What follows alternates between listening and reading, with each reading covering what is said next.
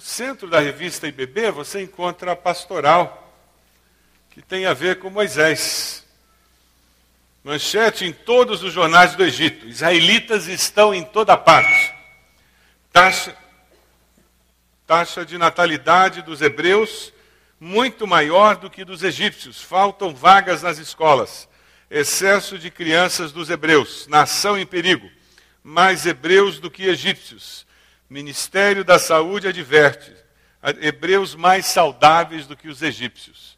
Essas eram as manchetes do Egito na época em que Moisés nasce. Faraó manda matar todas as crianças e nós conhecemos a história. A mãe de Moisés cuida dele, quando não consegue mais esconder o choro da criança, coloca num cesto, coloca no rio, aquele cesto vai na direção da filha de Faraó que se banhava. Deus move o coração dela, ela se apaixona pelo menino e a irmã de Moisés está do lado. E ela pergunta se a irmã de Moisés conhece alguém que podia cuidar do menino. Ela diz que sim. Ela conhecia uma senhora que gostava muito de crianças, que circunstancialmente era a própria mãe de Moisés. E agora que todas as crianças hebreias estavam sendo mortas, tinha uma que não podia ser morta por ordem da filha de Faraó, próprio Moisés. E além de não poder ser morta, ela ainda era sustentada com o dinheiro do Faraó. Deus tem senso de humor, não tem? Aquele que ia libertar o povo da escravidão no Egito, foi sustentado na infância com o dinheiro do faraó. E quando aquele menino cresce, chega o momento de ser instruído, ele é trazido para o palácio. Mas na primeira infância, aquele período da vida em que nós aprendemos 50% de tudo que vamos aprender na vida, ele esteve com a sua mãe materna, com seus pais, sua família, ele aprendeu do seu Deus, ele aprendeu da fé do Deus de Israel. Deus sabe o que faz. Se em algum momento da sua vida você duvida de que Deus está no controle da história, eu quero reafirmar isso agora e eu quero convocá-lo a dizer para você mesmo: Deus está no controle da história da minha vida. Amém? E esse Deus que está sempre no controle da história, Faraó pensava que ele mandava na história, porque ele era o homem mais poderoso daquele momento, mas quem estava no controle da história era o Senhor. E Moisés é criado no palácio, Moisés recebe a mais fina educação daquela época, instruído do, com os melhores professores. E agora nós temos esse homem, criado no palácio de Faraó. E aos 40 anos ele resolve, ele resolve voltar a entrar em contato com seu povo. Abra sua Bíblia lá em Hebreus, capítulo 11, a partir do versículo 24. Moisés, quem vive pela fé, faz diferença na sua geração. Alguém que resolve fazer diferença com a sua vida. Paga um preço por isso. Mas quem vive pela fé está disposto a pagar esse preço. Hebreus 11, a partir do versículo 24. Veja se tem alguém perto de você com dificuldade para encontrar Hebreus ou com dificuldade para dificuldade para, para encontrar uma Bíblia por perto. Às vezes nós temos visitantes que não têm Bíblia e você pode repartir a sua Bíblia com esse visitante. Veja atrás, na frente. Hebreus 11, 24. Pela fé, Moisés, já adulto, ele que morava no palácio, recusou ser chamado filho da filha de Faraó, preferindo ser maltratado com o povo de Deus a desfrutar os prazeres do pecado durante algum tempo. Por amor de Cristo, considerou sua desonra uma riqueza maior do que os tesouros do Egito, porque contemplava sua recompensa. Pela fé, saiu do Egito não temendo a ira do rei, e perseverou porque via aquele que é invisível. Pela fé, celebrou a Páscoa e fez a aspersão do sangue, para que o destruidor não tocasse nos filhos mais velhos dos israelitas. Pela fé, o povo atravessou o mar vermelho, como em terra seca, mas quando os egípcios tentaram fazê-lo, morreram afogados. Pela fé, nós podemos experimentar o mover sobrenatural de Deus. Durante todo esse mês, nós temos visto, estudando o capítulo 11 de Hebreus, o que a fé pode fazer com a nossa vida, porque homens e mulheres que ousaram viver pela fé, experimentaram esse mover sobrenatural de Deus e conseguiram fazer diferença na sua geração. E a grande pergunta que está diante de nós é como nós podemos fazer diferença na nossa família, na nossa geração, na nossa sociedade, quando nós tomamos a decisão de viver pela fé, quando nós damos passos de fé. Mas quem vive pela fé precisa tomar uma decisão a decisão de perder a sua vida por amor a Deus. Abrir mão de direitos e possibilidades por amor a Deus. Veja o versículo 24, dê uma olhadinha nele. Ele recusou ser chamado filho da filha de Faraó. Ele vivia no bem bom do palácio, ele tinha todas as mordomias de Brasília, ele estava no Planalto, ele tinha tudo quanto era benefício disponível e ele abriu mão. Ele tinha todas as possibilidades, influência, e ele abriu mão disso ele se identifica com seu povo, e ao fazer isso, ele se identifica com o sofrimento do seu povo. Atos 7, 23 nos diz: ao completar 40 anos, Moisés decidiu visitar seus irmãos israelitas. Ele estava alienado no palácio, longe de tudo, ele vivia numa realidade completamente diferente da realidade daqueles escravos.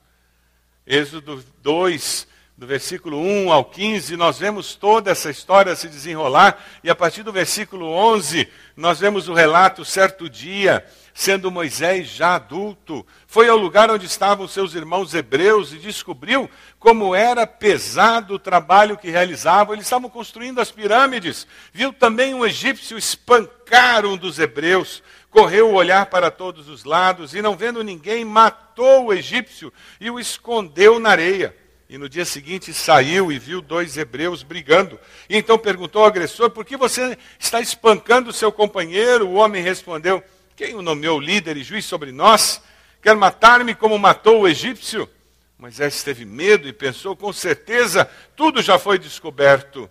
Quando o Faraó soube disso, procurou matar Moisés, mas este fugiu e foi morar na terra de Midian e ali assentou-se à beira de um poço, e uma nova história começa na vida de Moisés ele se identifica com o seu povo e toda aquela relação que ele tinha com o palácio, com a riqueza, com a nobreza, com aquele estilo de vida, começa a ruir e ele tem que fugir do Egito. E ele vai agora morar no deserto e uma história nova começa a surgir. E ele, agora, um homem letrado, cheio de cultura, ele agora começa a cuidar de rebanhos. Ele precisa de muita coragem para enfrentar essa nova fase na sua vida, para assumir uma nova identidade. Jesus, quando fala sobre o desafio da vida de fé, da vida com Deus, ele coloca um paradoxo diante de nós. O paradoxo da fé, porque ele diz: quem quiser salvar a sua vida, a perderá. E quem perder a sua vida por minha causa, a salvará. Ele faz um jogo de palavras para, com esse contraste, nos forçar a entender que não tem como ficar numa zona de conforto, uma zona acomodada, se nós queremos de fato dar passos de fé e caminhar com Deus do sobrenatural. Não tem como eu querer ser lógico quando eu caminho com Deus que transcende a lógica humana na terra de Midian, todos pensam que ele é egípcio, talvez pelo sotaque, pelo seu maneirismo, pela sua cultura, pela sua maneira de ser, talvez por ser meio almofadinha, por ter mãos que não eram calejadas pelo trabalho. Alguma coisa nele identificava que ele não era do povo, que ele era do palácio. Mas mesmo assim ele se envolve com aquele povo, ele passa 40 anos naquele deserto ele faz um seminário no deserto que o prepara para liderar o povo. Aquele povo que era o seu povo. Aquele povo que era escravo e que precisava ser liberto. Durante aquele tempo em que aquele homem culto que tinha sido criado no palácio tem que se submeter à autoridade de um sogro rude, enganador, tem que cuidar de rebanhos. Durante aqueles anos todos, o caráter de Moisés é forjado até que ele tem aquele encontro decisivo com a sarça, em que ele tem que decidir se ele vai ou não vai servir a Deus de fato. Se ele vai ou não vai aceitar os desafios de Deus de fato. Se ele vai ou não vai deixar que Deus use a sua vida para fazer diferença, para impactar a sua geração. Todos nós temos o nosso momento de sarça ardente. Todos nós temos os nossos momentos de encruzilhada na vida, momentos decisivos, em que ou nós assumimos o nosso compromisso com Deus, ou nós nos perdemos pelos desvios da vida. E como é difícil voltar para o caminho principal do projeto de Deus. Como é difícil voltar para a comunhão da igreja quando nos afastamos dela. Como é difícil voltar para a comunhão do Senhor, para o joelho dobrado, quando nos esquecemos deles. Como é difícil esquentar o coração quando ele esfriou, não é verdade? É por isso que temos que ter muito cuidado, porque Satanás, o inimigo das nossas almas, ele faz de tudo para nos afastar para colocar desculpas, empecilhos, é implicância com o pastor, implicância com o culto, implicância com o irmão, problema na célula, problema com A, com B, com C, com E, e colocamos 500 razões do porquê eu não oro, porquê não leio a Bíblia, porquê não vou ao culto, porquê não vou à célula, porquê eu não estudo a Bíblia, a Bíblia, porquê eu não faço isso, aquilo, e na realidade são desculpas diabólicas diabólicas, que no fundo só fazem uma coisa: nos afastam do Senhor. E não venha me dizer que eu, eu sirvo a Deus sem a igreja, eu sirvo a Deus sem ter comunhão com os irmãos, eu sirvo a Deus sem fazer oração. Não existe esse tipo de cristianismo. Esse é cristianismo racionalizado pós-moderno que vai evaporar no dia do juízo, porque isso não existe. É interessante porque a fé de Moisés o sustentou durante aquele período de deserto, de provação. A sua fé foi forjada, a sua capacidade de perseverar no meio da provação foi forjado ali. Ele foi preparado para dar conta do recado quando estivesse liderando o povo de Deus. Foi desenvolvido nele um senso de missão uma consciência de que tem que ter uma razão maior para estar vivo. Ele estava disposto a perder a vida por alguma razão. Afinal de contas, o preço que eu paguei foi muito alto. Foi toda aquela mordomia do palácio, toda aquela aceitação que eu tinha lá no palácio. Você está disposto a perder a sua vida por amor a Deus? Para você aceitar Jesus como Salvador, ser discípulo de Cristo, tem um preço. Nessa época de cristianismo água com açúcar, alguns cristãos gostam de ouvir daqueles que não têm compromisso nenhum com Deus: Olha, você é tão legal, você nem parece crente. E acham que isso é elogio.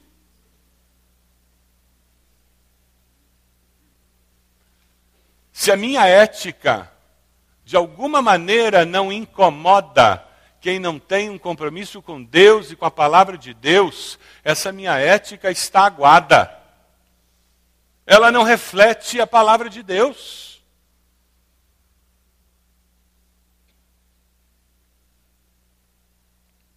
Nós somos, sim, uma consciência andante para a sociedade sem Deus. Não somos melhores do que eles, jamais seremos. Mas a nossa ética, sim, deve incomodar a sociedade sem Deus. Porque nós temos uma meta que é maior do que a meta adotada por essa sociedade. Ou não temos? Nós temos valores que nos fazem abrir mão de determinadas coisas que são inconcebíveis para a sociedade aí fora.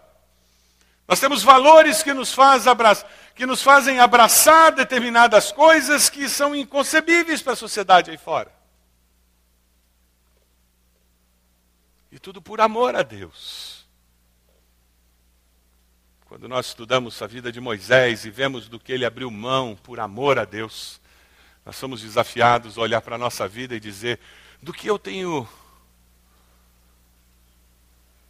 aberto mão? Que tipo de sacrifício eu tenho feito por amor a Deus? Quem vive pela fé está disposto a perder a própria vida por amor a Deus, está disposto a sair da sua zona de conforto por amor a Deus. Veja o versículo 25. Eu prefiro ser maltratado com o povo de Deus a desfrutar os prazeres do pecado durante algum tempo. Ele preferiu se identificar com o povo a continuar identificado com os egípcios. Ele abriu mão do conforto, da conveniência, dos direitos que ele tinha. Na realidade, Moisés está agindo como um tipo, um, uma preparação do que Jesus fez. Não foi isso que Jesus fez no Natal? Nós celebramos isso. Aquele que era Deus se fez carne e habitou entre nós.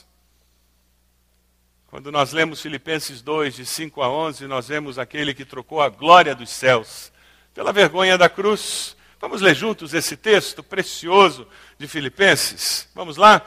Seja a atitude de vocês a mesma de Cristo Jesus, que, embora sendo Deus, não considerou que o ser igual a Deus era algo a que devia apegar-se, mas esvaziou-se a si mesmo, vindo a ser servo, tornando-se semelhante aos homens, e sendo encontrado em forma humana, humilhou-se a si mesmo e foi obediente até a morte e morte de cruz.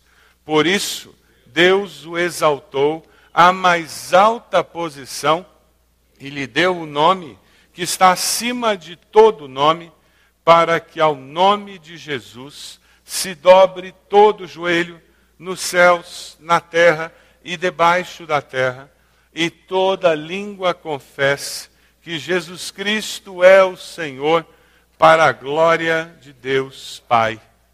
Você já se identificou com Cristo, aceitando o seu amor na cruz? Você já reconheceu o preço pago por Jesus? Ah, por isso nós celebramos o Natal. Aquele bebê na manjedoura, ele pagou um preço altíssimo. Era o próprio Deus que se limita na forma de um bebê que nem falava, que não tinha condições de sobreviver se a sua mãe não lhe amamentasse. Era o próprio Deus que se fez carne e habitou entre nós para nos mostrar como era possível alguém viver na face da terra e ser honesto, falar a verdade, ter compaixão. O próprio Deus se fez carne para provar o amor de Deus por mim e por você. Mas Deus prova o seu amor por nós em que Cristo morreu por nós, sendo nós ainda pecadores. E quando Cristo morre naquela cruz, ele morre no meu lugar, no seu lugar. Porque alguém tinha que pagar o preço do pecado. Jesus saiu da sua zona de conforto, lá no céu, vivendo na eternidade. E ele se faz carne, ele sofre por amor. É por isso que não tem como ser discípulo de Cristo e viver na zona de conforto e fazer apenas aquilo que é conveniente para mim. Não tem como. O discipulado cristão exige de mim aceitar desafios e sempre ir além. Ir além daquilo que estou acostumado a fazer. Ir além daquilo que é conveniente para mim. É por isso que a parábola do bom samaritano nos desafia tanto. E eu ajudo, abençoo pessoas eu vou além do normal. Hoje pela manhã, no culto das nove, nós tivemos a formatura da, da, da turma da informática da terceira idade. Dois irmãos que voluntariamente vêm todo sábado à tarde. Eles saem da sua zona de conforto, podiam estar em casa, podiam estar com a família. Não, eles vêm aqui e eles ensinam aquelas pessoas da terceira idade a entrar no MSN, a mandar e-mail para parentes, a entrar em Facebook. É. E eles fazem isso por amor. O reino de Deus não existe e não sobrevive se os discípulos de Cristo que participam desse reino não saírem da zona de conforto. Na América do Norte e na Europa, o cristianismo está morrendo porque os cristãos que lá estão, estão sentados em berço esplêndido, em zona de conforto e reclamando da temperatura do ambiente, porque o ar-condicionado está muito quente ou muito frio, o banco é muito duro ou muito macio. Perderam a visão, perderam o senso de missão. Quando nós olhamos esse texto que fala da experiência de Moisés, nós vemos a presença do Cordeiro de Deus sendo ilustrada na saída do povo do Egito. Veja o versículo 28. Pela fé celebrou a Páscoa e fez aspersão do sangue para que o destruidor não tocasse nos filhos mais velhos dos israelitas. Esse Cristo que veio no Natal, esse bebê do Natal, ele é simbolizado para aquele povo e para nós através do Cordeiro Pascal. O que, que aconteceu? O faraó não deixava o povo embora, a última praga, a morte do primogênitos. O que, que Deus falou para Moisés? Manda o povo, cada família, mate um cordeiro, faça uma refeição rápida com aquele cordeiro, e rápida porque vocês logo terão que sair, preparem-se. Mas peguem o sangue daquele cordeiro, passe nos umbrais, na porta da frente da casa. O anjo da morte vai passar por aquela casa, a casa que tiver o sangue na porta. O anjo da morte não vai entrar, a vida do primogênito será poupada, mas a casa que não tiver o sangue do cordeiro, o primogênito vai morrer. E foi isso que aconteceu naquela noite. A Bíblia nos diz que o sangue de Jesus nos limpa de todo o pecado. E é por isso que existe vida eterna para todo aquele que aceita Jesus. O sangue de Jesus preserva a vida dentro daquela casa. E eles colocam aquele sangue pela fé. É pela fé que nós somos salvos. Não vem de obras, é pela fé. Nós vemos, através daquela experiência deles, o Senhor revelando a Moisés que é pela fé que o povo caminha com Deus. Ele preferiu Jesus preferiu vir dos céus à terra, para que eu e você, pela fé, pudéssemos confiar no sangue derramado na cruz do Calvário, no sacrifício dele, e pudéssemos dizer: Eu creio sim em Jesus como meu Senhor e Salvador, eu o aceito como meu Senhor e Salvador, eu me arrependo dos meus pecados. E assim, pela fé, para que eu e você pudéssemos ser salvos e salvos eternamente. Ele sabia que as recompensas terrenas eram desprezíveis se comparadas à recompensa final de Deus. É o que fala o versículo 26. Ele olhava que Deus tinha muito mais do que as riquezas do Egito. Pela fé nós experimentamos o mover sobrenatural de Deus. Pela fé você perde a sua vida, deixa a zona de conforto, porque você vive com senso de missão. Foi o que aconteceu com ele, veja o versículo 27. Ele, pela fé, perseverou. Por quê? Porque ele via aquele que é invisível. Ele continuou firme, porque ele via aquele que era invisível. Ele aceitou o desafio de ser agente de transformação na sua sociedade, porque ele via aquele que era invisível. Ele conseguia enxergar mais do que os seus olhos viam. Viver pela fé é viver por convicção e não por conveniência. Ah, numa sociedade pós-moderna como a nossa, que tudo é relativo, que transforma tudo simplesmente num jogo de conveniências e de interesses. Nós temos muita dificuldade de falar em convicção. Nossa, nossa sociedade pós-moderna, quem vive por convicção, muitas vezes é taxado de radical, bitolado. Mas viver pela fé é ser uma pessoa que tem valores convictos, que produzem convicção, valores absolutos. E o cristianismo produz esse tipo de coluna vertebral no indivíduo. Jesus, quando ora no Getsemane, e depois que ele ora três vezes: Pai, se possível, passa de mim esse cálice. Contudo, que não seja feita a minha vontade, mas a tua. O que, que acontece? Ele se levanta, chega próximo aos discípulos e diz o quê?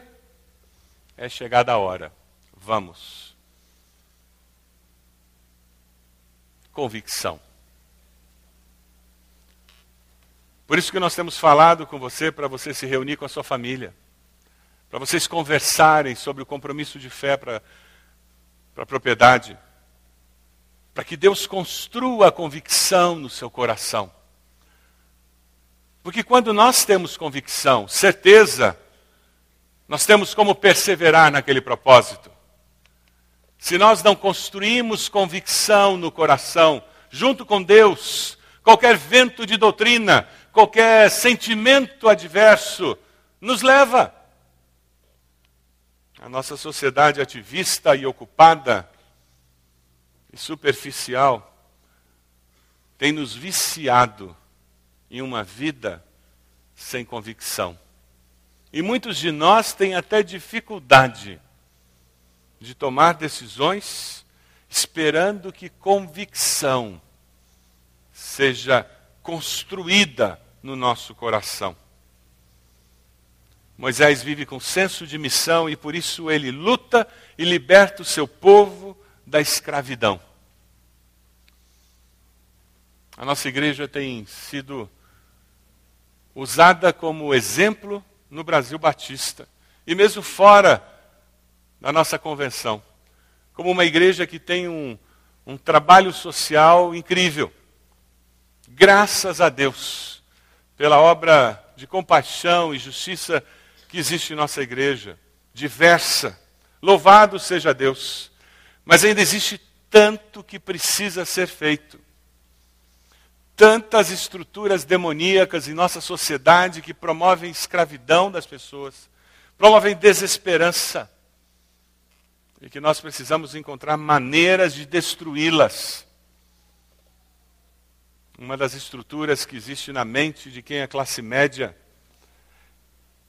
é a certeza de que quem mora em favela é vagabundo e não trabalha quase que a totalidade daqueles que são pobres, miseráveis e moram em favela, trabalham e trabalham muito. Eles nunca tiveram oportunidade de estudar, receber algum treinamento. E pior, eles vivem num ambiente de tanta desesperança que, mesmo algumas oportunidades que lhes foram apresentadas, eles não aproveitaram porque eles não acreditavam que eles poderiam aproveitar estruturas de pensamento demoníacas. E nós, como Igreja de Cristo, precisamos destruir essas estruturas de pensamento que são demoníacas, gerando esperança na mente deles, no coração deles, para que eles possam começar a aproveitar algumas oportunidades. E esse ciclo de pobreza que passa de uma geração para outra possa ser quebrado. E assim a gente possa gerar transformação na nossa sociedade. O que, que você tem feito para libertar pessoas dessas estruturas demoníacas que oprimem as pessoas, fazem com que elas acreditem que elas não podem, que elas não conseguem, que elas não são dignas? O que, que nós, como igreja, podemos fazer ainda mais, além do que nós já fazemos? com todas as obras sociais que fazemos, graças a Deus. Moisés faz mais. Ele deixa o conforto do palácio e ele age por convicção, porque ele queria cumprir a missão que Deus tinha dado a ele. E porque ele faz isso, ele consegue liderar o povo. Dê uma olhadinha no versículo 29. Pela fé o povo atravessou o mar vermelho como em terra seca, mas quando os egípcios tentaram fazê-lo, morreram afogados. Eles experimentaram o sobrenatural porque agiram com fé. Se eles não fossem atravessar o Mar Vermelho, jamais teriam visto aquilo. Qual é o Mar Vermelho que está diante de você e você não vai adiante? Qual é o Rio Jordão que está diante de você e você não vai adiante? E você fica paralisado olhando aquela dificuldade. Pela fé você tem que se mover. Ir adiante dizendo: Deus, se o Senhor não for comigo, eu estou perdido. Essa é a postura certa. E prepare-se, você vai descobrir que Deus estava atrás de você te empurrando. Por isso que você conseguiu dar o primeiro passo. Pela fé, nós experimentamos o mover sobrenatural de Deus. Você está disposto a perder a sua vida por amor a Deus? Sim ou não? Você está disposto a abrir mão de uma porção de direitos, oportunidades, por amor a Deus? É isso que faz muita gente ir para campo missionário, é isso que faz muita gente ir para ministério, é isso que faz muita gente mudar de profissão até, é isso que faz muita gente mudar a sua agenda, é isso que faz muita gente se envolver de uma forma mais significativa nos trabalhos da igreja, no ministério de células, no ministério da igreja, porque são pessoas que entenderam que eu preciso abrir mão de algumas conveniências. Eu vou ter um pouquinho menos tempo para hobby, eu vou ganhar um pouquinho menos dinheiro, quem sabe, mas eu vou investir mais, porque Deus tem colocado essa convicção no meu coração. Você está disposto a sair da sua zona de conforto? É, o que eu estou falando é, é você arriscar. Dar passos de fé que envolvam riscos. Tanto na vida profissional quanto na vida pessoal. Tem a ver com uma oferta como essa que nós temos falado. Tem a ver com seguir a Cristo sendo batizado e correr o risco de algum parente não gostar, de algum amigo ridicularizar você. Tem a ver com você aceitar Jesus como Salvador e assumir publicamente que essa história de ser discípulo de Jesus é sim a melhor coisa que tem. E os outros que se virem, porque agora eu sou de Jesus, aleluia. Pronto. Resolvi. Mas eu tenho que sair da minha zona de conforto. E eu vou assumir isso. Chega de fingir que não tenho que tomar uma decisão. Eu vou fazer um compromisso pela fé. Você está disposto a ser agente de transformação em nossa sociedade? Sim ou não? Agente de transformação produz transformação. Quem sabe lá na escola ser parte do centro acadêmico. Quem sabe abrir um grupo de oração lá na sua escola, na faculdade. Quem sabe no seu prédio vou começar a me envolver lá no condomínio. Porque eu quero ver se muda o ambiente lá do condomínio se eu promovo alguma coisa melhor lá dentro. Quem sabe se agente de transformação para você vai ser aceitar uma chamada de Deus para se envolver na vida política. E eu vou começar a me envolver na vida política de uma forma mais ativa. Porque nós precisamos de políticos que tenham um compromisso com Cristo. Quem sabe eu vou me envolver em órgãos da minha sociedade, da minha cidade, que viabilizem promover segurança, a paz, eu vou me articular. Mas eu quero, de alguma maneira, transformar minha sociedade. Eu quero fazer alguma diferença com a minha vida. Quem sabe você vai se tornar mais um dos voluntários na ABC. Você vai doar uma tarde por semana, duas tardes por semana. Pode ser ajudando costurando, enxoval solidário na nossa central de voluntariado, ensinando informática para a terceira idade, ou ajudando no Linha da Vida. Tantas oportunidades que não dá nem para falar todas. Aqui dentro da sua igreja, nessa ONG abençoada que Deus nos deu, a ABC. Eu li num comentarista que a maior barreira do mundo é a nossa dificuldade para confiar no Deus do impossível. Aí eu coloquei uma frase embaixo. Pela fé, nós vamos vencer. Amém? Vamos dizer juntos essa frase? Pela fé, nós vamos vencer. Eu li uma historinha de um menino que estava com os pais e os irmãos passando férias na praia. E a família estava se divertindo muito. Sabe aquela praia gostosa, todo mundo dentro d'água, mas aquele menino tinha muito medo d'água.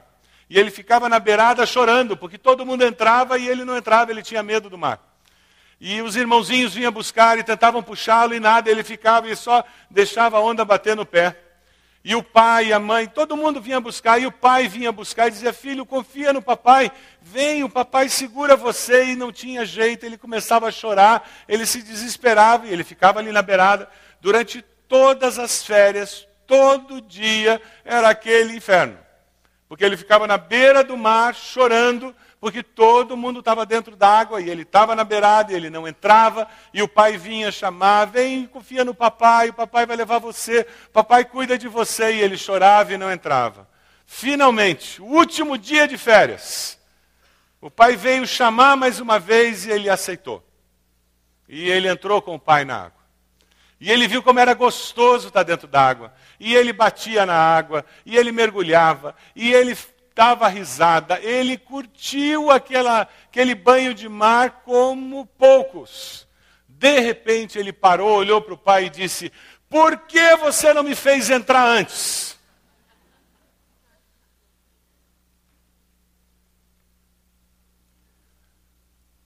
A história desse menino se parece muito com a história da nossa vida. O Pai Celeste vive nos desafiando a mergulhar no mar da bênção.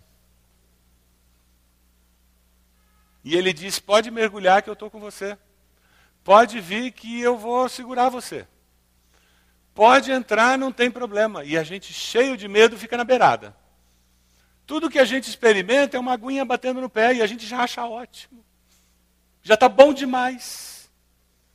Uma delícia. A gente até senta para molhar um pouquinho mais. E uma porção de gente chega para a gente e diz: funciona, esse negócio é bom, pode vir que é bom, eu já fui lá, já mergulhei, é bom. Como os irmãos faziam com ele. Aí a gente chora e diz que não. E estamos perdendo a bênção. E o Pai Celeste diz: vem, mergulha no mar da bênção. Mas é pela fé que você faz isso. Ou você confia que o Pai vai cuidar de você, ou você vai ficar na beirada o resto da vida, sem experimentar o agir sobrenatural do Pai Celeste. Qual vai ser a sua decisão? Você pode fechar seus olhos? O desafio hoje é para você. Você que está aqui, que ainda não tomou uma decisão ao lado de Jesus. A minha pergunta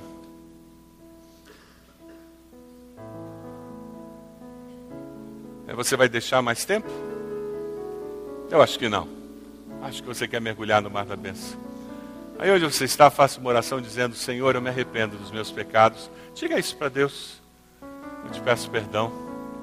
Eu reconheço que Jesus morreu na cruz no meu lugar. Eu confesso Jesus como meu Senhor e Salvador. Toma minha vida em tuas mãos. Eu me entrego ao Senhor. Vem transformar a minha vida. Você fez essa oração? Levante a sua mão. Onde você está? Eu gostaria de orar por você. Graças a Deus. Pode abaixar. Graças a Deus. Mais alguém? Graças a Deus. Pode abaixar. Mais alguém? Graças a Deus. Mais alguém? Levante a sua mão. Onde você está? Graças a Deus. Mais alguém? Fez essa oração? Levante a sua mão. Onde você está? Mais alguém? Vamos ficar de pé. Nós vamos começar a cantar. Eu queria convidar você que levantou a mão, você que fez essa oração tão importante na sua vida. Nós queremos orar por você, nós queremos abençoar a sua vida. Então eu queria convidar você a vir até aqui à frente. Nós temos pessoas que vão orar por você, abençoando a sua vida, e eu queria orar por você depois. Quando nós começamos a cantar, vem até aqui, nós queremos orar por você. Você que levantou a sua mão, dizendo, eu fiz essa oração, isso, que bom. Vem até aqui, temos pessoas que vão orar por você. Isto, graças a Deus. Pode vir. Você que levantou sua mão, você que fez essa oração, aceitando Jesus, isso, graças a Deus. Pode vir. Vamos lá. Pode vir. Isto. Pode começar a cantar. Isto. Que bom. Precisamos de senhoras aqui no aconselhamento, por favor. Sei que os teus olhos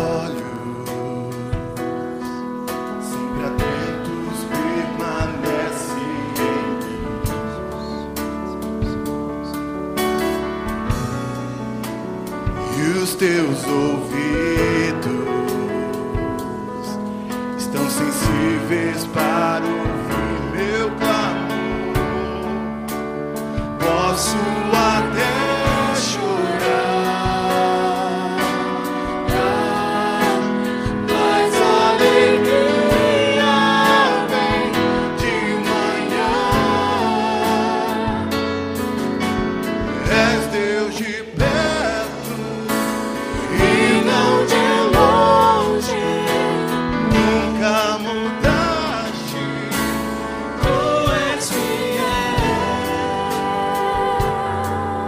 Agora eu queria estender essa chamada para você que saiu. Você já conhece Jesus, mas hoje é o dia de dar um passo de fé.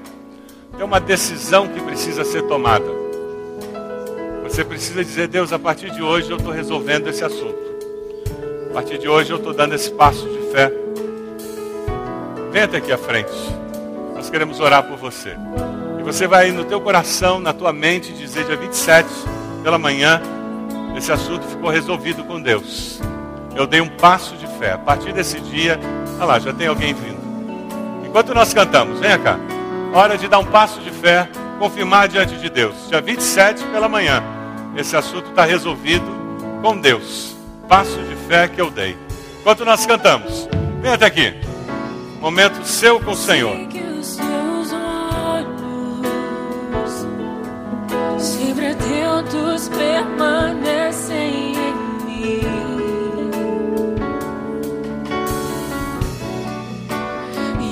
teus ouvidos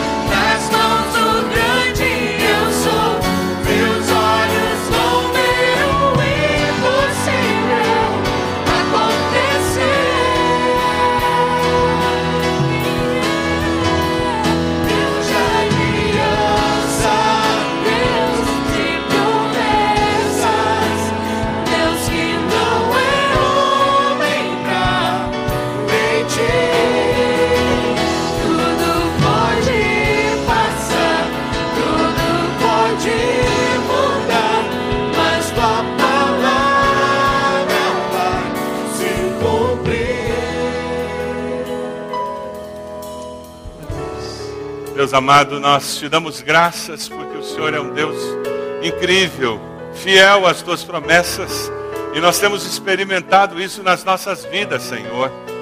Te damos graças por esses que vêm à frente dizendo: Eu quero Jesus como meu Senhor e Salvador. Louvado seja teu nome por isso, Senhor. Ó Deus, nós te damos graças por esses irmãos e irmãs que, dando um passo de fé, eles estão dizendo hoje: Eu estou acertando isto na minha vida com o Senhor. Ó Deus, confirma nos seus corações a resposta do Senhor para as suas vidas. Realiza teu plano nas suas vidas de uma forma muito clara, Senhor. Ó Deus amado, abençoa-os de uma forma poderosa. Confirma, Senhor, essa decisão com teu Santo Espírito e traga honra e glória para o nome do Senhor.